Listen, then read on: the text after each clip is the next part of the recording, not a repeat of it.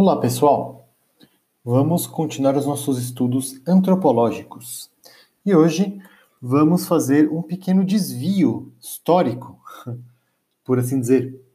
Um, começamos o nosso curso de antropologia falando um pouco sobre o, a, a primeira antropologia etnocêntrica, não é? O etnocentrismo como aí aquele procedimento que vai julgar as culturas diferentes como inferiores, porque, bom, elas não são iguais, né?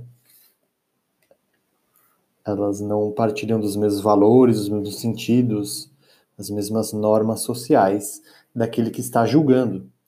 E o, o etnocentrismo é algo muito comum de todo mundo. Logo depois disso, a gente foi direto para o Malinowski.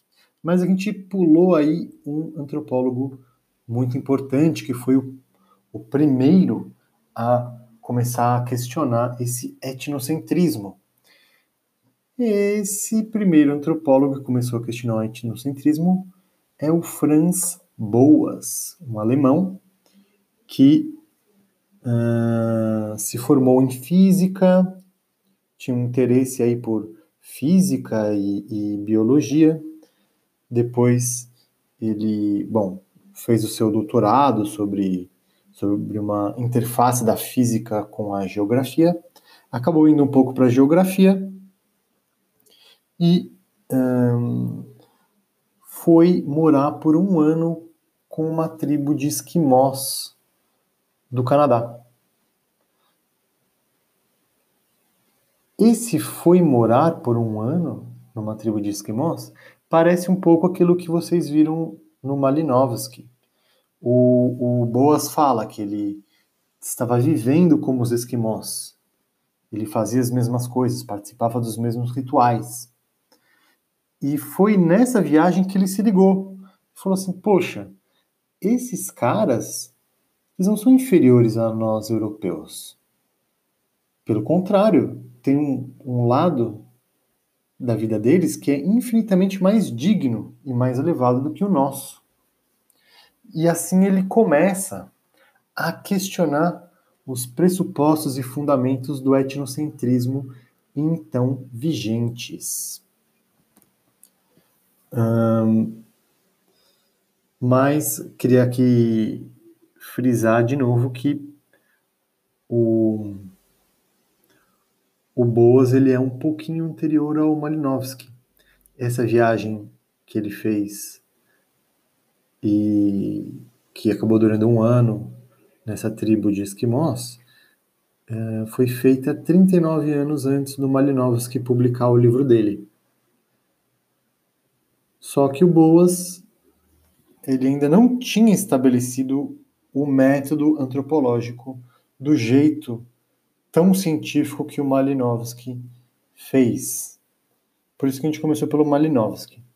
E por isso que a gente agora está dando um passo atrás, para a gente discutir um pouquinho mais a questão do etnocentrismo e daquilo que começa a surgir com boas, que é o relativismo cultural.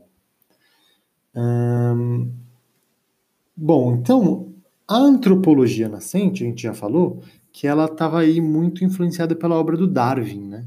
Não só a antropologia, como todas as ciências ali do de meados do século XIX, uh, ah, todas elas sofreram um forte impacto por conta da teoria da evolução do Darwin.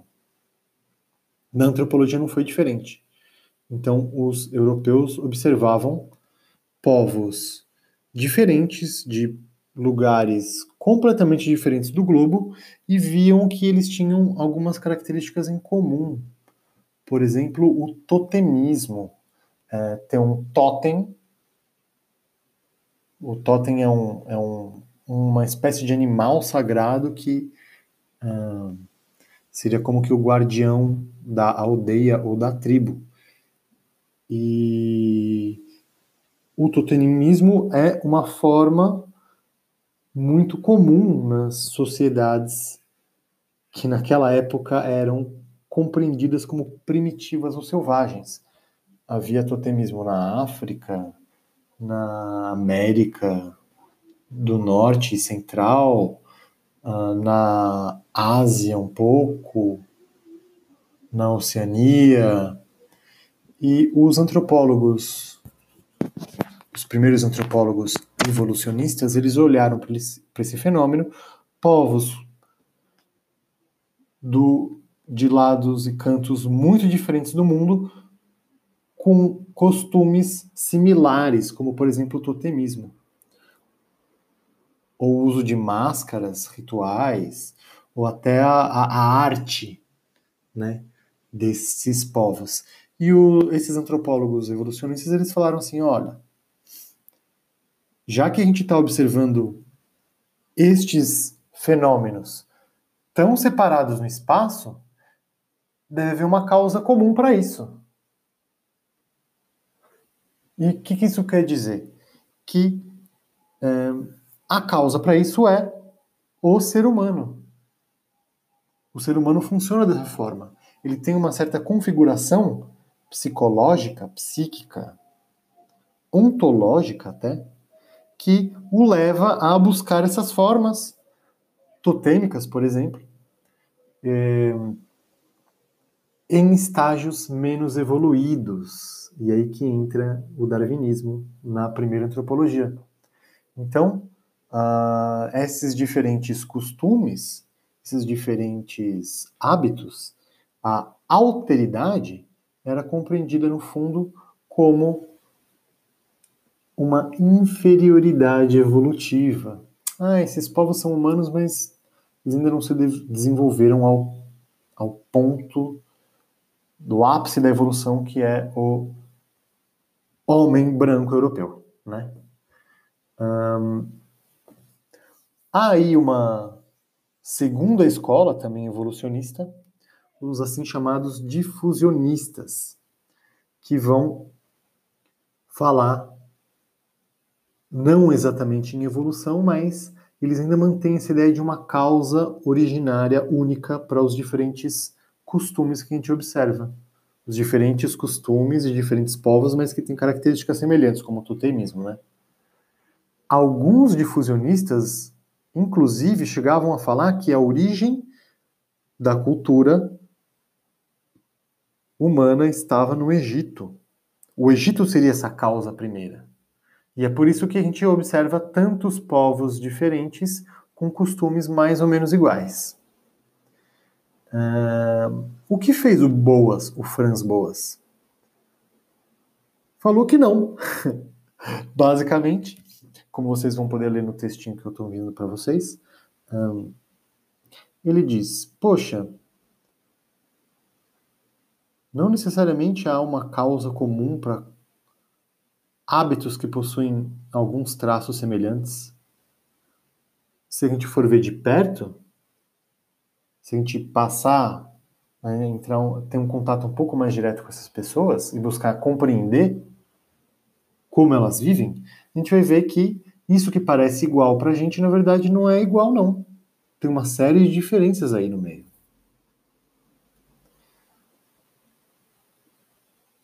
Isso que às vezes há uma causa comum, mas essa causa comum ela não pode estar tá ampliada por todos os seres humanos. Essa causa comum ela deve estar tá restrita a um lugar físico geográfico muito delimitado, que a gente possa historicamente encontrar os motivos de por que um povoado que era único se separa em geral, porque estava grande demais. Estava dando muito problema, então o povoado se separa. E daí uh, uh, há uma origem comum. Mas há outros fenômenos também. Quando, por exemplo, uh, quando duas diferentes aldeias, ou tribos, ou povoados se unem numa única. Daí não tem exatamente uma causa comum para esse povoado restrito nesse lugar físico geográfico delimitado. Então, o que o Boas está falando, o que ele fez basicamente foi não existe a cultura humana. Isso que seria uma única cultura que estaria mais ou menos desenvolvida, mais ou menos evoluída, de acordo com os costumes sendo mais ou menos afastados dos costumes europeus, estabelecido como regra, né, o que seria propriamente o etnocentrismo. O que o Boas fez foi falar assim: não existe uma cultura humana, existem culturas humanas no plural. É nesse sentido que o Boas começa essa escola do relativismo cultural. É relativo. A gente não pode julgar os outros povos a partir dos conceitos, dos valores, dos sentidos, dos hábitos, das normas da nossa cultura. A gente, para a gente entender a alteridade, a gente precisa compreender os hábitos, normas, comportamentos dessa cultura, que essa cultura se criou. Porque não há aí uma causa comum, uma origem única que nos possa permitir falar em uma única cultura humana e daí os diferentes povos mais ou menos evoluídos, né? Então o Boas ele começa aí ah, ao invés de professar um, um etnocentrismo, né, colocar os seus valores para julgar os outros, ele começa a falar assim: poxa, há diferentes culturas humanas, então a gente deve buscar compreender essas diferentes culturas na sua especificidade, naquilo que elas têm de outro, naquilo que elas têm de alteridade. Hum... Bom, pessoal, eu acho que eu vou ficando por aqui. Vou encaminhar também um texto para vocês lerem com três explicaçõezinhas, uma da antropologia evolutiva, outra da antropologia difusionista e, por fim, do relativismo do Boas, e depois uns trechinhos de um dos grandes textos da história da antropologia, que é esse que o Boas vai falar que não existe uma única causa, uma única origem para as diferentes culturas humanas. Até a próxima, pessoal. Até mais.